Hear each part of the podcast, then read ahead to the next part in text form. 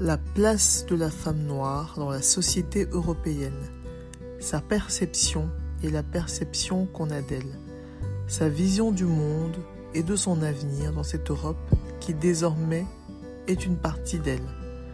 Voilà quelques-uns des sujets abordés avec les invités durant ce podcast.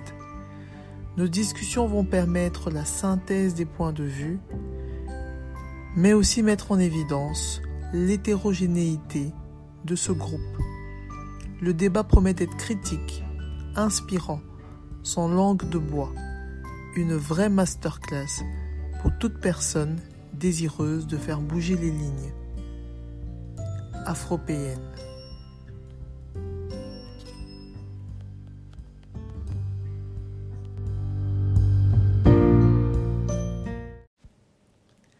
Bonsoir Irène. Bonsoir Anne. Bienvenue sur le podcast Afropéenne.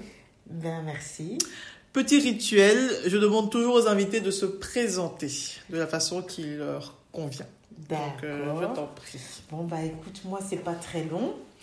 Je m'appelle euh, Adeshubu Irène. Mhm. Bon pour ceux qui qui me connaissent pas, je m'appelle Adeshubu Kabiratou. Pourquoi? Parce que j'ai un père euh, musulman, Mhm. j'ai une maman chrétienne, Mhm. et donc euh, dans leur coutume, il fallait un prénom musulman qui est Kabiratou. Ah, ok. Et mon prénom chrétien est Irène. Et comme j'ai été élevée dans l'éducation chrétienne, euh, je m'appelle Irène. Donc ceux qui me connaissent m'appellent Irène. Et quand on m'appelle Kabiratou, je sais qu'on ne me connaît pas. voilà. J'adore. voilà. Je- Eh ben, figure-toi, je me suis toujours demandé euh, d'où venait ton deuxième prénom. Ben voilà, Voilà. j'ai ma réponse. Donc en fait, c'est mon premier prénom. C'est ton premier Oui, mon premier prénom officiel est Kabiratou. ok.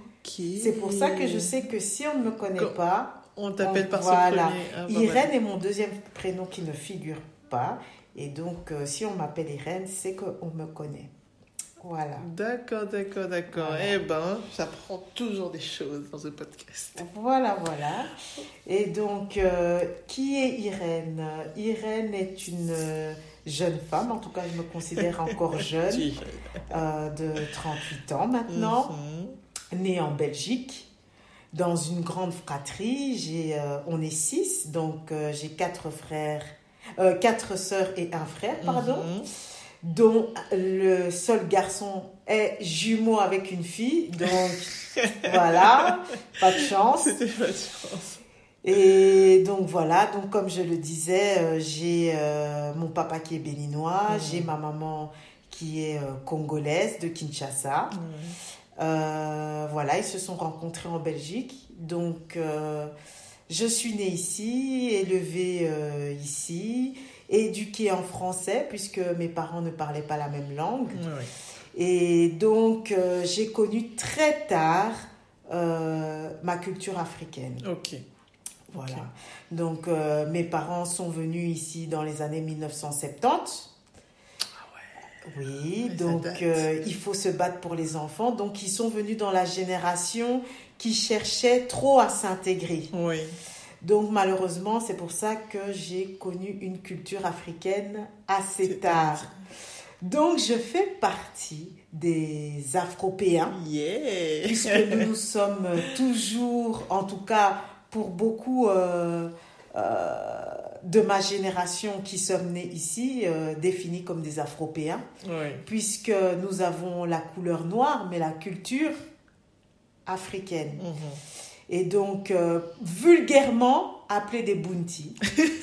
donc voilà, donc ceux qui veulent savoir c'est quoi le nom poli de Bounty, c'était Afropéen. Ah bah écoute, Et donc, quand on voulait faire genre, on disait afropéen. Et quand on était entre nous, qu'on parlait un peu argot, ben on disait, voilà, Bounty. Donc, On était souvent qualifiés de Bounty. c'est un mot que tu connaissais déjà euh, de ta jeunesse afropéenne. Ben oui, puisque c'est comme ça qu'on se définit en termes polis. Et en termes, Eh ben, entre guillemets, euh, populaires, c'est Bounty. Je te promets que je connaissais très bien Bounty et que j'ai jamais fait le, le lien. Ouais, voilà, donc euh, moi, l'afropéi- afropéenne, Euh, c'est l'équivalent euh, poli de. Oui. Voilà. Bah, écoute, c'était ma, ma question suivante. C'est est-ce que tu connais euh, le terme afro-payen Bah, tu me dis très bien oui. Est-ce que tu te sens afro-payenne? Tu te En vieillissant moins. Oui. En vieillissant ah, moins, parce que en fait, on va dire que jeune, j'ai toujours été entourée de blancs. Mm-hmm.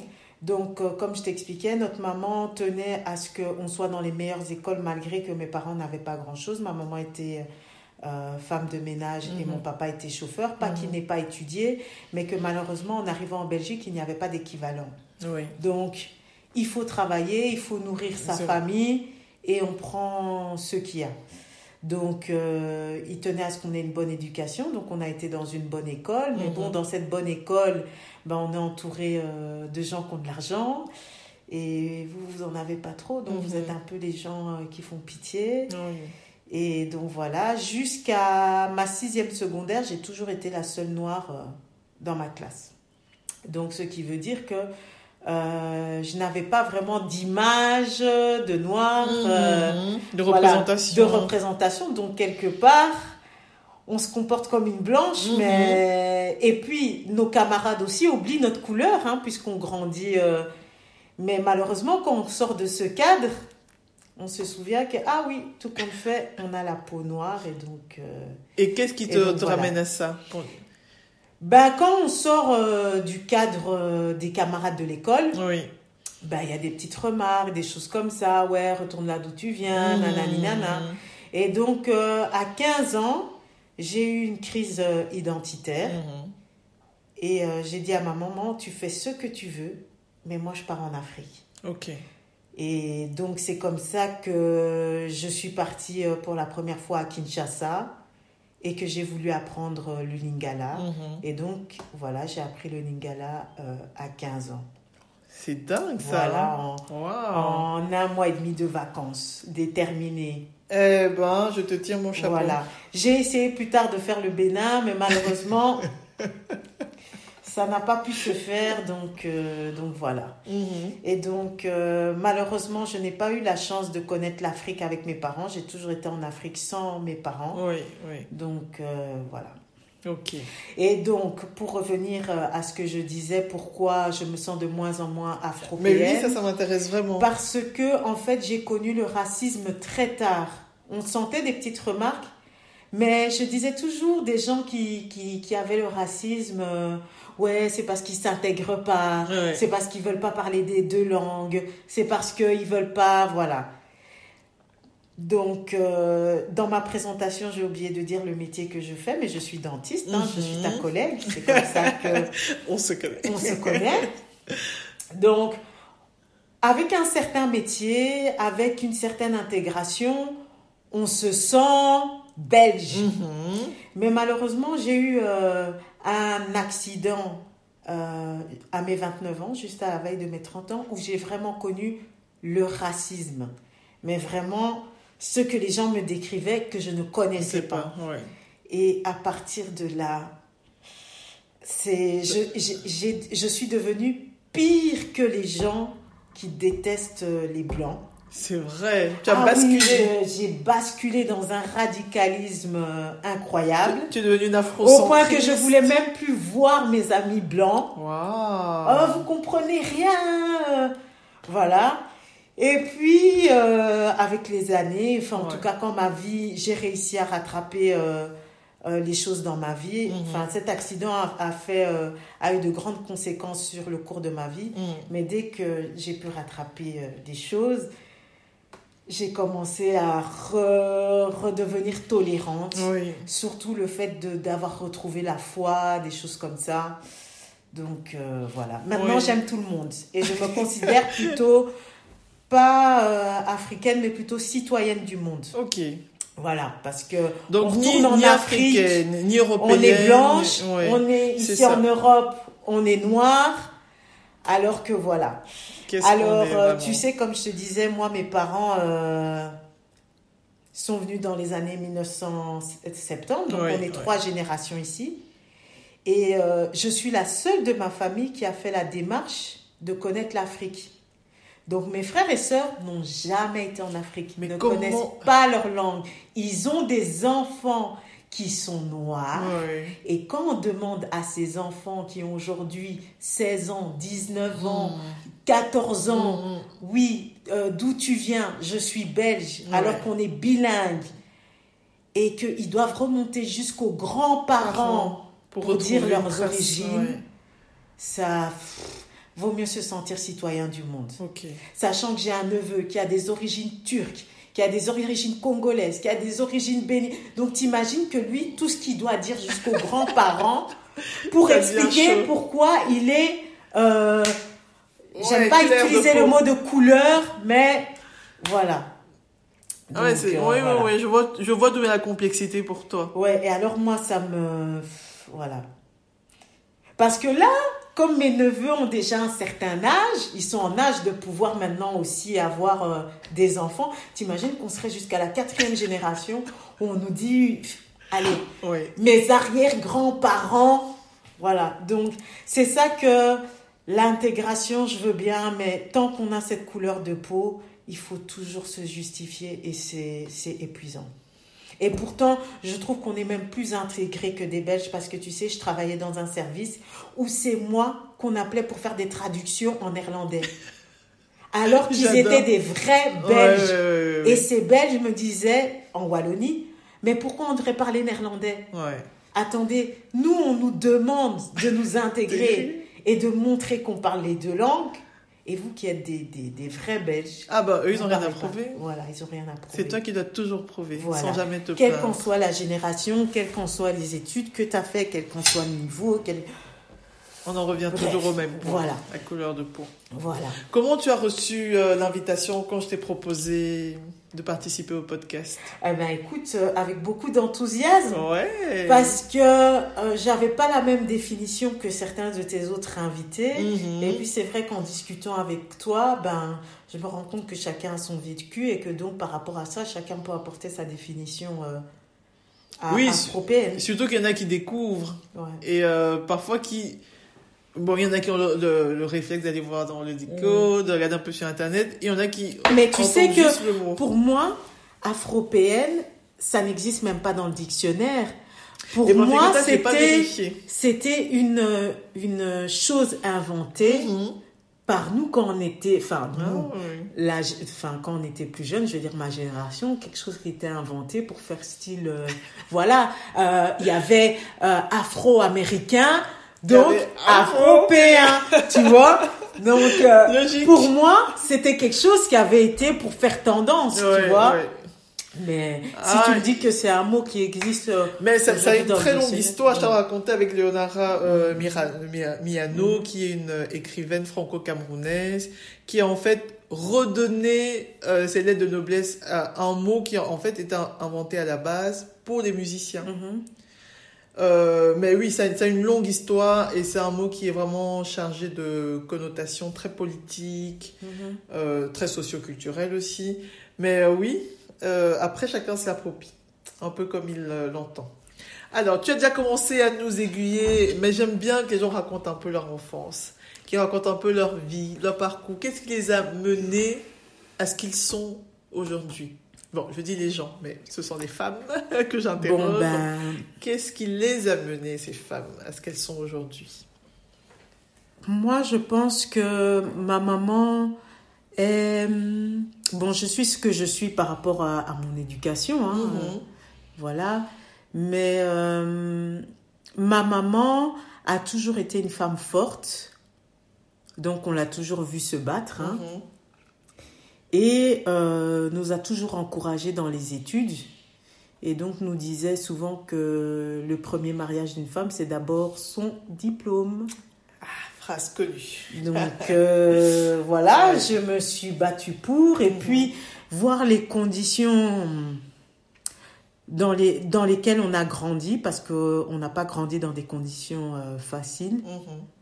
Euh, mon père, comme il était euh, arrivé avec des papiers diplomatiques, il n'était pas diplomate, hein, il travaillait dans une ambassade, donc Mhm. euh, voilà, et comme je t'ai dit, il était chauffeur. Donc, il y avait beaucoup de choses sur le territoire belge que mes parents n'avaient pas droit. Donc, on vivait pas dans, dans de bonnes conditions. Mhm, mhm. C'est quand on a pu quitter ces papiers diplomatiques et avoir les papiers belges que là, mes parents ont commencé à avoir une situation euh, assez... Un euh, peu plus digne, un peu plus. un peu euh, plus digne, ouais. qu'on a, voilà. Et euh, que je me suis dit, bon. Et ces, ces conditions sont arrivées à mon adolescence, en fait, donc assez tard. Et donc, j'avais déjà des fréquentations. Tu sais, je t'avais dit le problème identitaire, Mhm, où t'as mhm. plus envie de traîner avec les blancs, t'as envie de traîner avec des gens qui te ressemblent, mais tes gens qui te ressemblent, ils font pas des trucs très cathos. Donc Ouais. voilà, j'ai commencé à connaître un peu le monde de la nuit euh, vers 15 ans, des trucs comme ça. Donc euh, voilà. Ambiance, ambiance. Voilà. Après, je me suis dit, bon, Irène, il faut quand même voir un peu euh, qu'est-ce que tu veux faire. Mhm. Et puis j'avais des parents très sévères aussi. Mm. Et euh, je me disais, bon, si tu déconnes comme les autres, qu'est-ce que tu vas faire dans la vie? Refaire comme tes parents ont fait si tu fais des enfants dans les mêmes conditions Je dis non. Et donc j'ai choisi. Et tu as eu ce réveil-là à, à quel âge? Très tôt parce que, en fait, euh, les filles que je fréquentais avaient 16, 17 et avaient Mhm. déjà des enfants. Ah ouais. Donc euh, tu te dis, bon, toi que aussi tu t'amuses ou tu Ouais. essaies quand même d'aller un peu plus loin et de rendre fiers tes parents? Ils le méritent bien parce que Mhm. regarde comment ils souffrent. Mhm. Donc euh, voilà. Et j'ai euh, j'ai persévéré dans cette voie-là parce que ma grande sœur a eu un enfant très tôt, à 21 ans. Mhm. J'ai vu un peu la déception euh, de mes parents. ouais. Et je me suis dit, ouais, non, ils souffrent trop. Allez, euh, de toute façon, c'est quand même pour moi et être dans de bonnes conditions. Et donc, euh, Donc, ouais, c'est Voilà. vraiment tes, parents, oui, ils t'ont inculqué euh, ce goût de étudier, travailler, ouais. mais après, ils t'ont pas poussé quand t'étais ado. Ils t'ont pas, euh, comment on dit, bousculé. C'est toi qui as vraiment fait la démarche. parce que euh, c'est pas eux qui m'ont dit, euh, fais la dentisterie, Mhm. fais avocat, fais ministre. Ouais, ouais. Non, mes parents, c'était juste, il faut aller à l'école et il y a un diplôme, vous aurez un bon boulot, quoi. Ok. Mais ils nous ont pas poussé dans, dans une voie ou, ou l'autre. D'ailleurs, euh, dans ma fratrie, on a tous des métiers complètement différents. Différent. Ok. Ok. Donc ça c'est ton parcours euh, un peu de l'enfance jusqu'à l'UNIF. Ensuite tu Mhm. fais tes études. Euh, raconte un peu ton parcours euh, à l'UNIF. Ça ça m'intéresse. Parcours à l'université. ouais, là, là, je parle toujours de. Donc là, tu, tu as déjà conscience que tu es une femme noire. Hein Ouais. Tu, tu n'es- plus, tu n'es plus une blanche parce que Ouais. jusqu'à tes 15 ans, c'est ce que tu étais. Non, mais j'ai facile à m'intégrer dans, dans, dans ce milieu, dans le sens que je suis née dedans. Mhm. Donc, je connais tous les codes. euh, je sais facilement m'intégrer dans, dans, dans tous les systèmes, en fait. D'accord. Donc, euh, Donc non, à l'université. la question ne euh, se pose pas. C'est pas un sujet. non, je sais comment il faut euh, danser euh, si je suis qu'avec des blancs. Je sais comment je dois me comporter quand je suis qu'avec des noirs.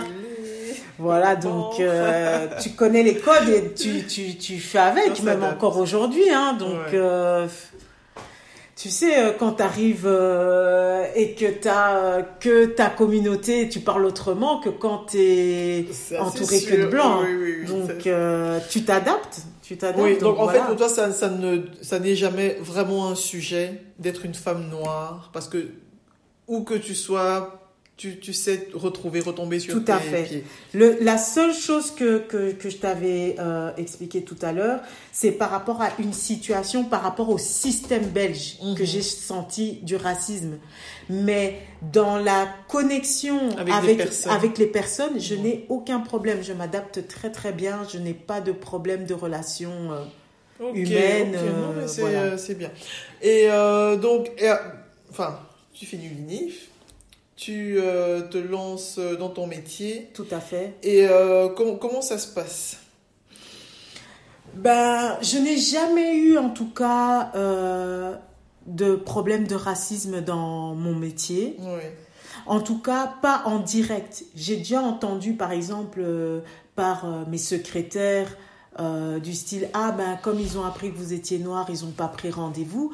Mais je n'ai jamais eu une confrontation avec un patient euh, qui est surpris de me voir noir et qui non pas du tout. Donc dans mon métier ça se passe assez bien. Mhm. En tout cas, je n'ai pas ce problème-là. Tu n'as pas ce problème-là, mais euh, tant Mm. mieux, tant mieux. hein. Moi, tu vois, les invités ont toujours des. et- Au contraire, Merci, ils sont hein. même éto- étonnés que je suis très intégrée et que je connais parfois mieux des choses belges que eux, mais Oui. bon, voilà. Dont notamment, comme je te disais, le néerlandais, que je sais valser euh, d'une langue à une autre. Je suis plus aussi parfaite bilingue qu'avant parce que Mhm. maintenant, ça fait 12 ans que je suis en Wallonie et que, voilà. Et que c'est vrai que là, en famille, on parle français Mhm. même avec les neveux, même les... Quand on arrive en famille, on parle français, donc c'est plus une langue que je suis euh, vraiment confrontée, mais voilà. Ok. Ok. Alors, euh, j'allais te demander, parce que dernièrement, tu m'as envoyé un message au sujet d'un projet. Je sais pas si on peut en parler. Oui, bien Ouais. sûr, bien Parce que sûr. oui, ça, ça m'intéresse de voir un peu justement ce que les invités font à côté de leur vie euh, carrée et conforme. D'accord. Euh, de voir toujours qu'à côté, ben, on a un petit truc comme ça euh, qui se passe. Et donc, est-ce que tu peux me parler de ce projet? Eh ben, écoute, euh, le Covid, Ce Covid a fait des choses. ce Covid nous a rappelé en fait que on était très peu, très peu de choses sur cette terre et que Mhm. du jour au lendemain, on peut partir comme ça. Mhm. Donc, euh, bah, ça te ramène à, ouais, c'est bien de, de travailler, d'être carriériste, mais est-ce qu'on profite de sa famille? Est-ce qu'on profite des loisirs? Est-ce que, voilà. Ouais. Et euh, un de mes manques, en tout cas moi, c'était euh, l'Afrique. Donc, euh, comme tu le sais, ben là maintenant je deviens globe-trotteuse africaine. Je suis pour la Black Excellence. Ah, moi je te suis. Donc, Je mes sous de vacances partent en Afrique. Ouais. Et il se trouve que là, euh, dernièrement, j'ai été au Bénin pour la première fois. Mm. Donc, j'ai déjà fait d'autres pays africains, Mhm. mais euh, concernant mes origines béninoises, je ne les ai découvertes que cette année à 38 ans. Et donc, en partant au Bénin, ben, j'ai découvert une belle culture, euh, j'ai découvert plein de belles choses. Et donc, euh, notamment tout ce qui touche au tissu, au savoir-faire euh, béninois, Mhm. sur la confection de vêtements et tout ça. Et donc, euh, voyant que c'était intéressant et que moi ça m'a plu, je me suis dit ben, que d'autres personnes pouvaient être intéressées ici en Belgique. Donc, euh, j'ai rapporté plein de petites choses Mhm. euh, à vendre, à Mhm. faire découvrir aux autres. Et donc, je fais une petite vente, euh, une petite vente ce week-end. Ok. Voilà, j'espère pouvoir vous faire découvrir, c'est encore en, en pourparler, vous faire découvrir d'autres stands africains parce que je suis vraiment pour la Black Excellence et faire vraiment découvrir que notre génération, on est capable de plein de choses Mhm. Et euh, que ce qui est chez nous est euh, magnifique vraiment magnifique et donc voilà que ça part des plantes que ça part euh, d'accessoires que ça part de vêtements que ça part voilà donc Ouais. euh, Tu veux c'est vraiment ça mettre la lumière sur la lumière le sur savoir-faire. Voilà. et, euh, et dire que euh, en Afrique enfin il faut qu'on arrête de de, de de, de toujours se minimiser, on est capable de, de grandes choses et euh, il faut se valoriser. Tu sais, c'est comme nous-mêmes, euh, comme on dit, il faut s'aimer soi-même pour que les autres nous aiment. Donc, aimer, aimons l'Afrique, valorisons l'Afrique, comme ça les gens vont aimer l'Afrique, vraiment. Ouais. Et euh, par rapport, on va dire par rapport à mon, pro- enfin, mon premier métier, qui est mon seul métier officiel en vrai, quand je suis partie à Kinshasa, que j'ai été voir euh, des dentistes sur place, j'avais honte d'être dentiste. Parce qu'ils étaient capables de faire des choses que moi, je ne suis même pas capable Avec toutes les que je technologies que tu avec un- une petite chose, ils savent faire énormément. Nous, on a toujours, ouais, il me faut ça, il me faut ça, il me faut ça. T'as 36 000 trucs. Pas de localisateur d'Apex, Ouais, ouais, voilà, on fait rien. Et euh, non, euh, en Afrique, ils sont capables de faire des choses Avec franchement incroyables, Mhm. incroyables. Et ça me fait vraiment mal au cœur euh, qu'ils ne soient pas valorisés là-bas.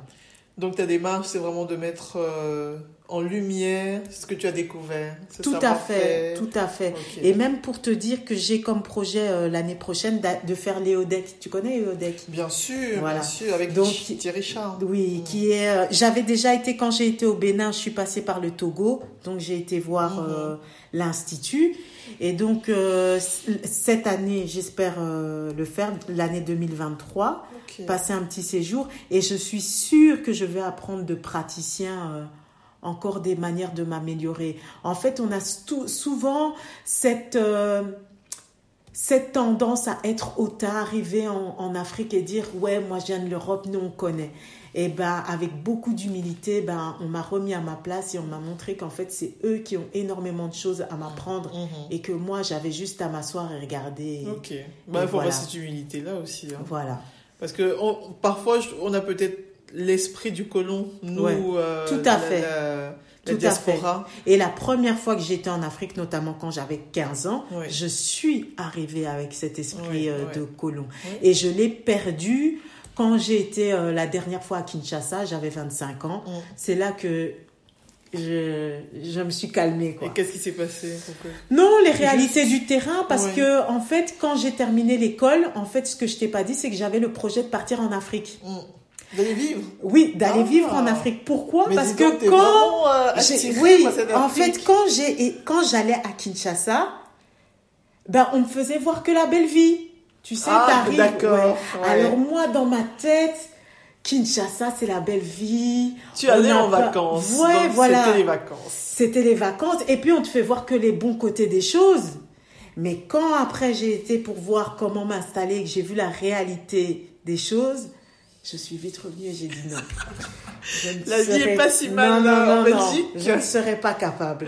En tout cas, je n'avais pas les épaules euh, à cette époque-là pour le faire. Ok, ok. Voilà. Et tu penses que tu auras un jour les épaules pour le faire? C'est quelque chose qui te tente toujours? Oui, c'est quelque. En tout cas, moi, je suis une vraie opportuniste. Hein. Mhm. C'est-à-dire que si les opportunités se présentent, pourquoi pas? Ok. Et puis, entre guillemets, pour certains, c'est un malheur. Pour moi, ce n'est pas un malheur. Je ne suis pas mariée, je n'ai pas d'enfant. Mhm. Donc, il n'y a rien qui me retient. Et puis, en Europe, soit. ici, mes bases sont assurées. Donc, euh, ouais, ouais. voilà. Tranquille. voilà. Mais justement, on, a- on, en arrive à ma question suivante, c'est comment est-ce que tu vois l'avenir? Euh, encore une fois, je vais revenir au Covid, hein, mais je n'ai pas de projet. Je me laisse porter. C'est vraiment, je vais pas dire au jour le jour, mais je dirais année par année. Mhm. Voilà. C'est déjà pas mal. Voilà. Ce qui n'était pas le cas avant le Covid où j'avais des projets euh, qui partent. Mais j'ai tout annulé, j'ai recommencé à zéro et je me laisse porter. Ok. Voilà. Donc ça, c'est en général en tant que personne. Mais est-ce que, euh, donc quand je dis comment tu vois l'avenir, donc il y a vraiment l'être humain. Comment Mhm. est-ce que tu vois l'avenir en tant qu'être humain Mais je, je, je me permets d'insister sur comment en tant que femme tu vois l'avenir, comment en tant que femme noire tu vois l'avenir. Est-ce que c'est quelque chose, est-ce que c'est un sujet ou est-ce que tu te dis toujours, moi, c'est une globalité et euh, En tout cas, euh, comme j'en ai déjà discuté avec toi, la place de la femme noire, pas en Europe, mais dans le monde entier, mhm. S'est développée à une allure euh, importante. Aujourd'hui, que ce soit en Afrique, que ce soit en, en, en Asie, que ce... moi je trouve que la femme est beaucoup plus émancipée qu'il y a Mhm. 30 ans. Mhm. Donc euh, on voit des femmes entrepreneuses un peu partout, on voit voilà musulmanes, catholiques, euh, voilà. Voilà. Mon problème, c'est que dans tout ça, les- dans l'émancipation de, de la femme, c'est que l'homme s'est un peu perdu. J'ai l'impression aujourd'hui que c'est la femme qui porte le monde. Mhm. Et euh, j'ai l'impression qu'on n'a plus vraiment... On peut se reposer qu'entre femmes. Je ne vais pas dire que les hommes n'existent pas, mais euh, j'ai l'impression que quand il s'agit de porter les choses, on sait plus se reposer sur une copine qui est une warrior comme nous, sur une sœur qui est une warrior comme nous, que plutôt trouver une image de mec qui, dans notre génération, Oui, oui, oui, oui, parce que la génération de, de nos papas, il y a quand même des vrais warriors, Mhm. mais euh, dans ma génération et des générations en dessous, j'ai l'impression que vraiment c'est la Les femme qui porte. Ouais, les hommes se sont perdus parce qu'on on a tellement revendiqué notre place qu'on a pris vraiment beaucoup de place. Voilà. Et je ne dis pas qu'il faut regresser. Hein. Je dis simplement qu'il faut, en tout cas, dans les, les mamans qui se font, essayer de pousser aussi les garçons, Les garçons. vers euh, ce combat que nous, nos parents, euh, nous ont donné. Parce que tu sais, je regarde un peu euh, autour de moi toutes les filles qui sont des warriors comme nous, j'ai l'impression que les, la maman et les grands-mamans avaient tellement souffert d'être sous l'emprise des hommes qu'elles laissaient un peu les garçons errer. Oh, c'est un garçon, c'est un garçon. Et se focalisaient sur, l'éducation des filles. Ouais. Et euh, voilà. Aujourd'hui, en tout cas, dans mon entourage, comme je te disais, des garçons warriors, je dis pas qu'il y en a pas, mais il y en a beaucoup moins que des femmes euh, warriors. Ouais. On se disait moins. même que quasiment toutes les femmes qu'on fréquente Ouais. sont euh, des Ouais. vraies guerrières. Des Ouais. vraies guerrières qui sont bien dans leur vie, posées. En tout cas, pour celles que je connais ici en Europe, qui ont pris vraiment le meilleur des deux mondes. Euh, voilà. Mais, euh, et que ce soit dans toutes les nationalités, Mm. franchement, ici, je sais qu'on est centré sur Non, afro-péenne, écoute, mais euh, on est tu es libre. moi, hein, tu pour parles de moi, euh, même les femmes euh, des autres cultures, euh, voilà, on le voit rien combat. que par le nombre de mamans célibataires qu'il y a. de plus en plus. Tu vois Mhm. Donc les femmes n'ont plus peur d'affronter la vie toute seule. Ce qui n'était pas le cas des grands-mamans. Ah, si on me laisse mon mari, comment on va faire avec les enfants hein, hein. Ici, ben, on s'en fout. peur. ouais. On s'en fout, On n'a pas envie d'être mal accompagné. On va se débrouiller avec nos enfants, que l'homme soit là, qu'il soit pas là, voilà. Et ça, c'est toutes les classes, hein. Tu vois, Et- maman et célibataire, ça regarde pas médecin, ça regarde pas docteur, ça regarde pas. euh, Toi Voilà. qui oses dire haut et fort, pas marié, pas d'enfant et rien à cirer, je. Ah oui, ça oui, aussi oui, c'est un discours qu'on entend vraiment. Et je ne veux pas dire de plus en plus parce que les gens ont encore très peur de le dire, mais ça s'entend. Maintenant, Ce en même temps, c'est la 10, vérité. 15, 20 ans. C'est la vérité. Mais je vais pas mentir que. Non, oui, c'est la vérité, mais je- c'est pas la première fois que je t'entends dire. Et quand tu le dis, t'es pas en mode. euh, Non, je Non, vais pas pleurer. tu, euh, tu, tu le vis très bien et je n'es vis pas. très bien. Tu connais Rokaya Diallo? Oui. C'est le même discours. Ouais. Et moi, je, je connais d'autres femmes. Mais je me dis, moi, quand j'étais petite, ça se disait pas. Mm. Personne disait. Je sais pas parce que je faisais pas attention, c'est pas ma vrai. préoccupation. Non, ça, ça, Quand j'étais jeune. Je m'occupais de ma life. Est-ce que le garçon là, il veut bien sortir avec moi? Voilà. Donc, euh, non, non, j'étais pas. Non, je maintenant- faisais pas attention. J'étais même pas dans le féminisme. Déjà, Non. pour te dire, moi, dans ma tête, c'était 25 ans, je suis mariée, j'ai des jumeaux. C'est vrai. Ah ouais, ouais, ouais, ouais, ouais. Moi, j'avais déjà. euh, et j'aurais jamais pu deviner que mon. J'aurais un parcours Donc ça quand même été un projet à une époque. Bien sûr, parce que tu es éduqué dans le fait que tu Oui, vas à l'école, après l'école. euh, On est conditionné. Oui, tu, tu étudies, que tous les hommes vont venir à toi, que tu n'auras qu'à choisir ton mari. Mais c'est ça que je Euh, dis. que voilà. Quand, quand t'es petit, ça se dit pas parce que tu es conditionné Voilà. à faire ce chemin-là. On n'imagine Voilà. même pas qu'on va faire autre chose. Ouais, ouais, je- moi jamais. Et même euh, me dire qu'une femme à 30 ans n'est pas mariée, c'était pas imaginable Mmh, à mmh, l'époque. Mais je me suis jamais dit, je me suis jamais dit non, moi je serai rebelle, c'est moi d'abord. Mmh. C'est la vie qui a fait, qui s'est Mmh. imposée à moi en me, en me donnant pas le choix. Mhm, mhm. Donc, euh, comme je t'ai dit, euh, mon enfance a été tellement pas difficile, mais on a manqué de tellement de choses que je n'ai pas envie de me de me brim- de de de de, comment on on peut dire en français euh, de devoir sacrifier des choses juste pour pouvoir être marié ou avoir des enfants quoi. Ok. Non. Ok.